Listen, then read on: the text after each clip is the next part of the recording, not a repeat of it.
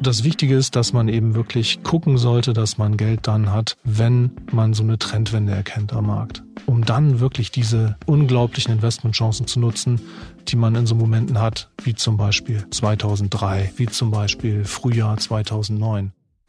Herzlich willkommen zum Manager Magazin Podcast Das Thema. Ich bin Sven Klausen und ich habe mir heute wieder einen Experten aus unserer Redaktion eingeladen und zwar Marc Böschen. Guten Morgen, Marc. Guten Morgen, Sven.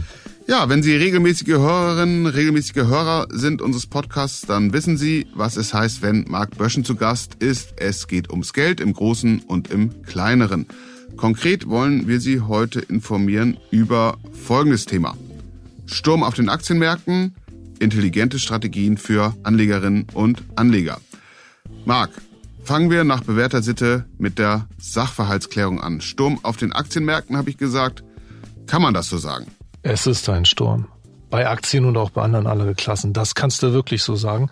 Fangen wir mal bei den Aktien an. Also die Nasdaq mehr als minus 30 Prozent seit dem Höchststand im November. Der marktbreite US-Index Russell 2000, der ist auch äh, fast 30 Prozent runter. Der DAX minus 20 Prozent seit dem Januar hoch von mehr als 16.000 auf, auf 13.000 so ungefähr. Aber das ist noch nicht das Einzige. Wenn du jetzt ein Versicherer bist, eine Pensionskasse mit großen Staatsanleihepositionen, was die fast haben müssen aus Regulierungsgründen, mit Bundesanleihen, zehn Jahren Laufzeit, da hast du 15 Prozent verloren 2022. Das ist heftig bei so einer vermeintlicher risikolosen Anlage. Ja, und wenn du dann noch schön Bitcoin im Portfolio hattest mit minus 70 Prozent und mehr bei anderen Kryptowährungen, dann sieht's natürlich schon ganz schön schlimm aus im Depot. Und äh, sogar wenn du jetzt jemand warst, der gesagt hat, Rohstoffe, das könnte knapp werden, Kupfer beispielsweise, ein Viertel Verlust seit dem Höchststand vom März. Also ja, wenig zu sehen, was da nicht kräftig verloren hat. Ja, in der Tat, überall, was du genannt hast, zweistellig prozentual im Minus. Wir sitzen mit unserer Redaktion hier in Hamburg, wo man sich mit Sturmlagen auskennt. Hier heute in unserem Tonstudio, aber man weiß eben auch, Sturmlagen gehen rasch mal vorüber. Wie ist es denn hier? Ist das ein Sturm, der rasch vorübergehen könnte oder ist es einer, wo so einfaches Wegducken nicht reicht, sondern man wirklich die Dinge festzurren muss und sich in Sicherheit bringen muss? Festzurren ist ein gutes Stichwort, denn der, der Sturm, der zieht gerade erst so richtig auf. Also es sind jetzt ja nur die ersten Böen, die wir spüren. Denn was hier den Sturm verursacht, sind die Notenbanken mit der Zinswende. Und die ist ja in weiten Teilen erst angekündigt. Da sind wir ja immer noch bei sehr niedrigen Zinssätzen, die auf vielleicht drei Prozent in den USA steigen sollen und äh, in Europa auch erheblich über zwei Prozent. Die fangen ja gerade erst an. Der Sturm beginnt gerade erst so richtig. Und der Sturm wird halt heftig, weil eben die Notenbanken so heftig bremsen müssen. Die haben so lange die Inflation unterschätzt und sind jetzt so spät dran, dass die jetzt einen richtigen Sturm auslösen und eben aller Voraussicht nach auch eine Rezession. Diese Notenbankpolitik ist eben das Hauptproblem für die Märkte. Und dazu kommen ja noch die ganzen anderen Probleme. Die hohen Energiepreise wegen des Ukraine-Kriegs, die, die Probleme in China wegen der äh, Null-Covid-Politik und klar, für viele Unternehmen auch die Inflation selbst, auch bei vielen anderen Dingen, die die kaufen müssen für ihr Geschäft, um das betreiben zu können. Die Inflation, die ja eben auch der Grund für diese jetzt sehr heftigen Zinserhöhungen sind. Okay, also ziemlich klares Bild, muss ich sagen. Die Frage ist, was machen wir draus? Du warst in den vergangenen Wochen, wie es sich für einen Reporter, für einen Journalisten gehört, reichlich unterwegs an den Orten, wo die besten, vermeintlich besten, sage ich mal, zumindest ähm, prominenteste Vermögensverwalter der Welt sich aufgehalten haben, die eben viel Geld zu verwalten haben. In Los Angeles zum Beispiel, in Berlin, hast da mit vielen gesprochen, bevor wir dazu kommen, was die aus der Situation machen, was die sagen, wie die sich darauf einstellen. Sag doch mal, was waren das jeweils für Treffen? Auf Social Media habe ich gesehen, zumindest als du in LA warst.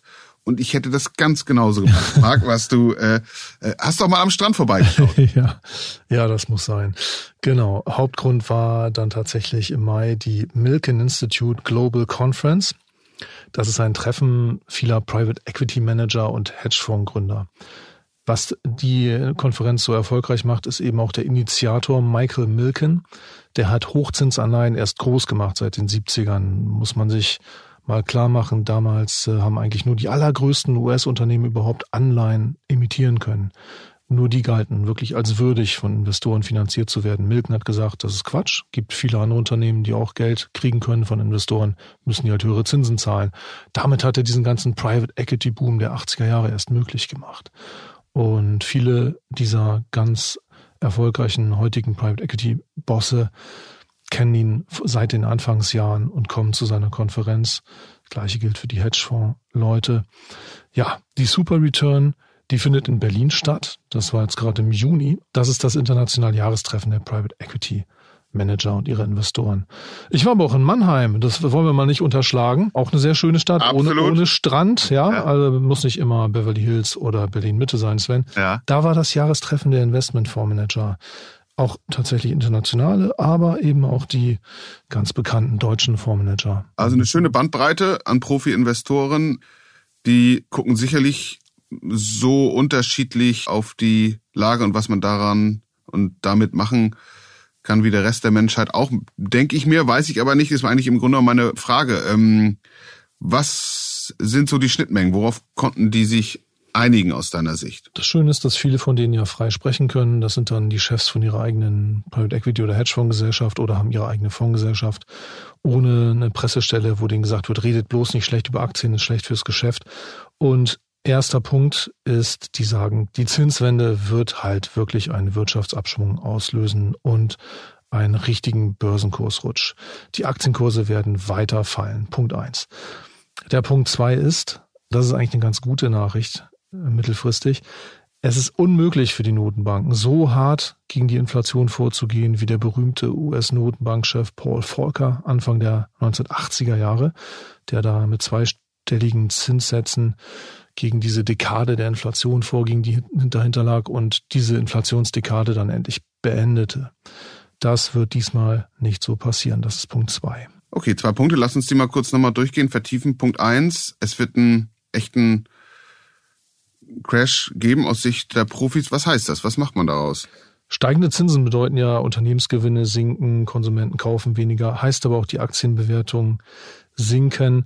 Wir haben beim DAX eben man kann nur sagen, erst einen Verlust von 20 Prozent. Philipp Freise, der Europachef von KKR, dem großen Private Equity Unternehmen, sagte in Berlin, das ist ja erst das Niveau vom Anfang der Pandemie. Also wer es Anfang 2020 super billig fand, okay, kann man sagen, jetzt ist es auch billig. Allerdings hat sich, hat sich die Welt auch ein bisschen geändert.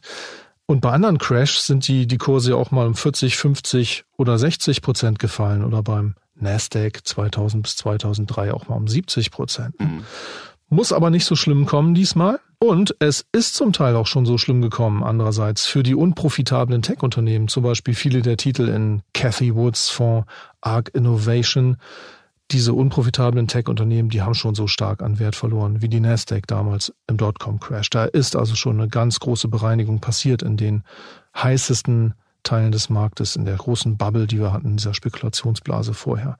Und profitable Tech-Aktien, die sollten eigentlich nicht so stark fallen wie diese unprofitablen Titel. Aber Vorsicht ist geboten in so einem Crash, da gibt's eben oft auch eine Übertreibung nach unten. Okay, also daraus folgt dann so, nehme ich dem eher derzeit abwarten, Cash bunkern. Ja, das ist sicherlich jetzt ein guter Rat. Zweiter Punkt, äh, auf die sich die Profis einigen konnten, dass die Notenbanken nicht so rigoros vorgehen können gegen die Inflation wie einst der von dir zitierte oder genannte Paul Volcker. Was hat es damit auf sich? Warum ist das so? Also wenn wir uns erinnern, als Christine Lagarde da den ersten Zinsschritt da gemacht hat, dann gab es eine Woche später schon dieses Notmeeting der EZB, was plötzlich anberaumt wurde, weil die italienischen Staatsanleihen auf einmal eine Rendite von mehr als vier Prozent hatten. Das ist genau der Grund, auch in den USA für Jay Powell. Die Verschuldung ist heute viel höher als zur Zeit von Paul Volcker Anfang der 80er Jahre.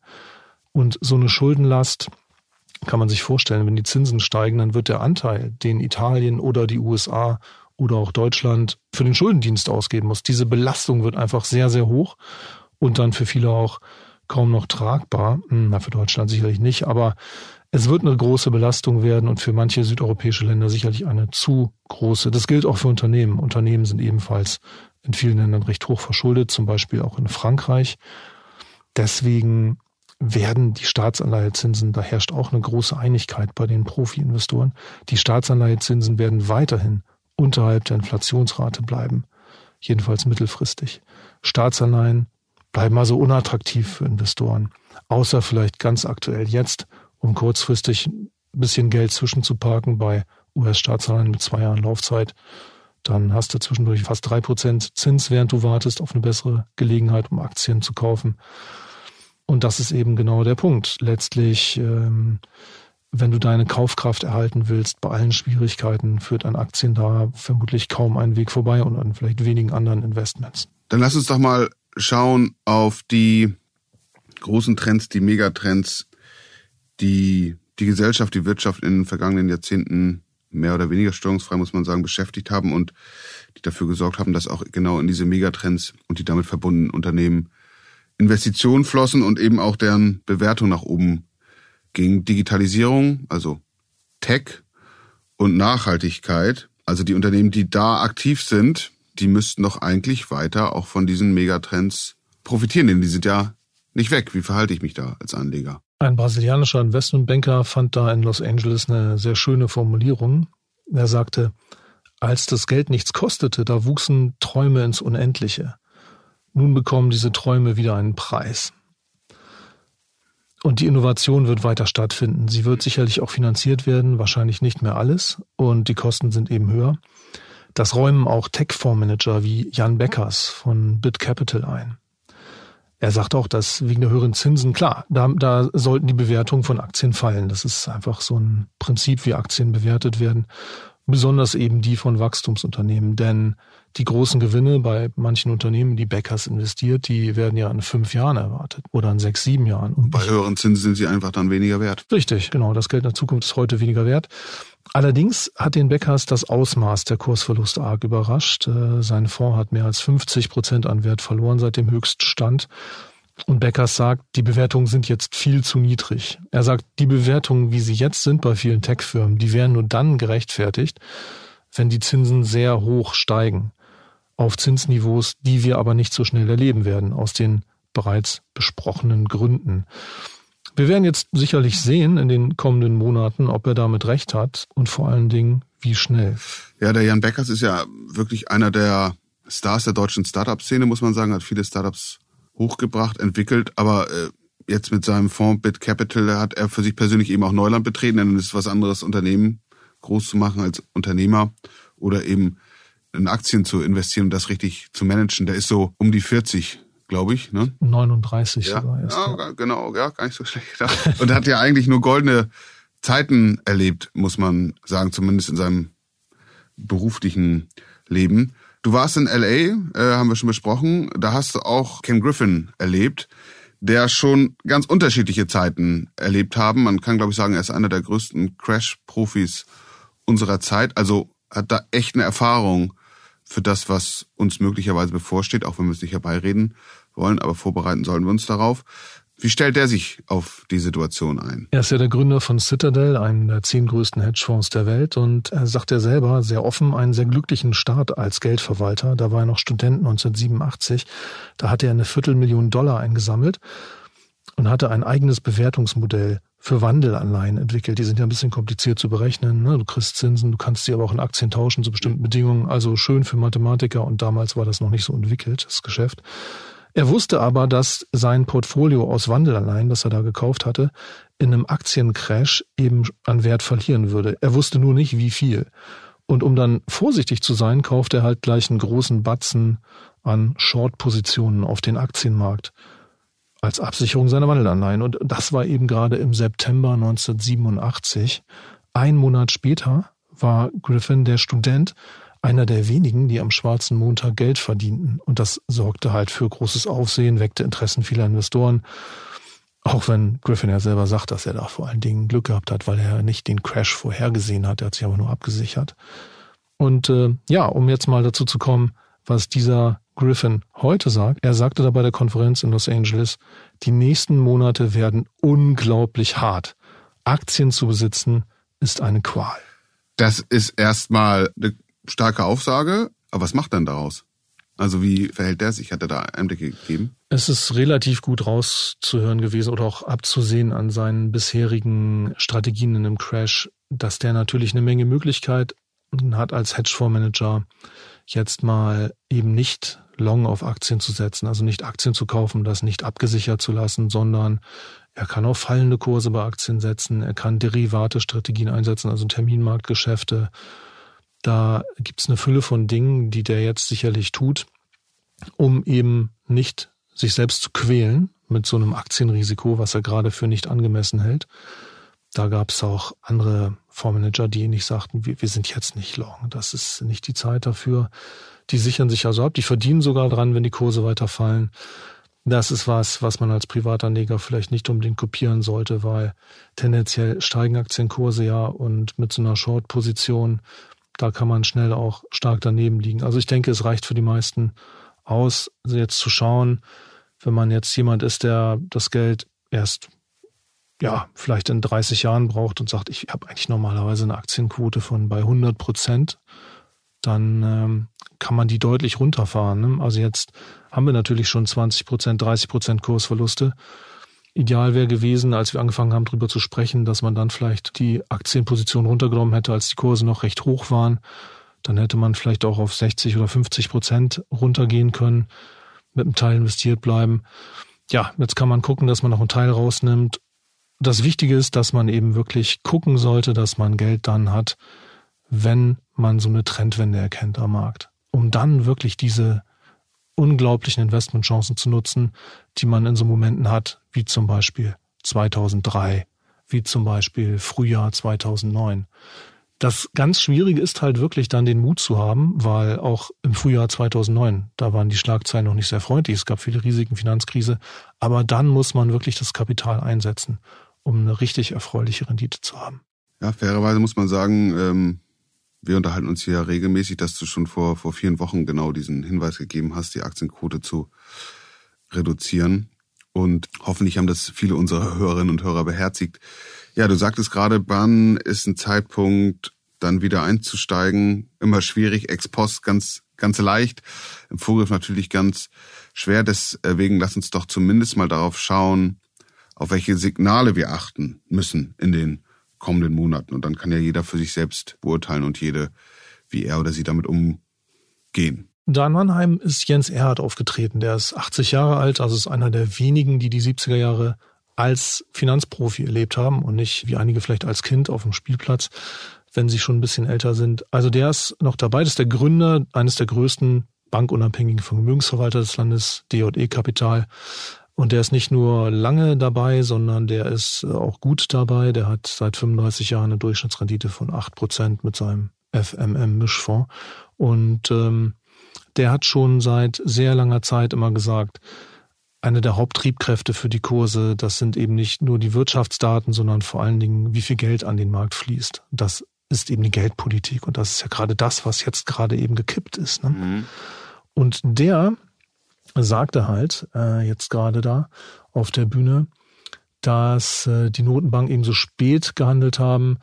Das bedeutet, es gab noch nie eine derart rasante und starke Zinswende in den USA. Und eigentlich gab es bei den meisten, bei den meisten Phasen bloß drei Zinsschritte gab danach eine Rezession. Worauf man schauen muss, ist, wann ändert sich das? Und da hat Erhard eine ganz interessante These, er sagt, es könnte nämlich viel schneller gehen mit der Zinswende, als die meisten Leute jetzt denken. Also wenn man die Notenbanken jetzt zuhört, man bekommt ja den Eindruck, die glauben, die müssten vielleicht jahrelang die Zinsen erhöhen und dann hochhalten. Die Frage ist, ob es überhaupt dazu kommt, ja. Also er denkt es nämlich nicht. Viele andere sind da auch skeptisch und sagen, das hält die Wirtschaft gar nicht aus. Mhm. Also die werden jetzt merken, dass sie viel zu optimistisch sind. Also genauso wie sie die Inflation komplett falsch eingeschätzt haben, gesagt haben, das ist ein vorübergehendes Phänomen. Vielleicht reden sie sich schön oder sie liegen wirklich falsch und denken, die Konjunktur hält das alles aus, die Arbeitslosigkeit wird nicht so stark steigen. Wenn die dann halt sehen sollten, dass die Wirtschaft sehr stark unter Druck kommt, gerade wegen der Zinserhöhung, dann wird es vielleicht auch bald schon wieder Zinssenkungen geben. Und sobald sich am Markt die Meinung durchsetzt, es ist jetzt vorbei mit den Zinserhöhungen, mit dem, was wirklich diesen Crash auslöst, dann wird ein sehr guter Zeitpunkt sein, um an diese Barreserven ranzugehen und richtig Aktien zu kaufen. Und da gab es noch einen ganz spannenden Punkt von Erhard. Wenn wir noch einen Moment haben, können wir da gerne auch nochmal drüber sprechen. Sehr gern, Marc. Also ja. Mhm. er meinte, gerade die Tech-Aktien, die Wachstumsunternehmen sind jetzt so stark runtergekommen in der Bewertung. Die haben jetzt da in den USA noch ein KGV von 23, glaube ich, in der Gesamtmarkt zu bei 17. Also wenn man dann reingeht, spricht auch viel dafür, gerade in diese Wachstumsunternehmen zu gehen, die dann sicherlich auch mit ihren innovativen Businessmodellen, mit ihrem geringen Kapitaleinsatz sehr profitabel wachsen werden. Also ja, vielleicht um es positiv zu sagen, wir können uns alle darauf freuen, dass wir in ein paar Monaten vielleicht schon eine richtig tolle Gelegenheit haben, nochmal richtig unser Geld so zu investieren, dass wir echt was davon haben in ein paar Jahren damit in die Transformation der Wirtschaft eben zu investieren und, ja. und hoffentlich auch, genau, ja gut. Tolle Sachen. Das ist ja nicht nur, ähm, dass man da in, in Facebook investieren kann, man kann ja auch in Medizintechnik investieren, in Biotechnologie und solche Dinge. Das ist in der Tat sehr erfreulich und verbessert ja auch dann hoffentlich das Leben von uns allen. Marc, am liebsten schließe ich doch hier unseren Podcast mit einer positiven Wendung, aber wenn es sie nicht gibt, dann gibt es sie nicht. Äh, das Wichtigste ist immer, dass wir sagen, was ist. Herzlichen Dank für heute Morgen. Gern, Sven.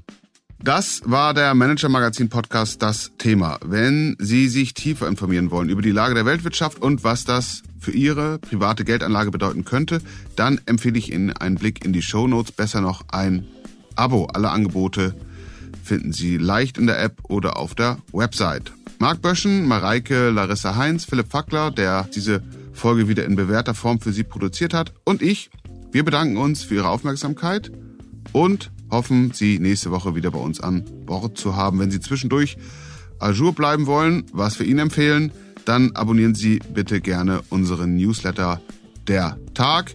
Auch dazu gibt's Hinweise in unseren Show Notes in der App auf der Website. Auf jeden Fall aber bleiben Sie gesund, bleiben Sie neugierig und machen Sie etwas aus Ihrem Sommer.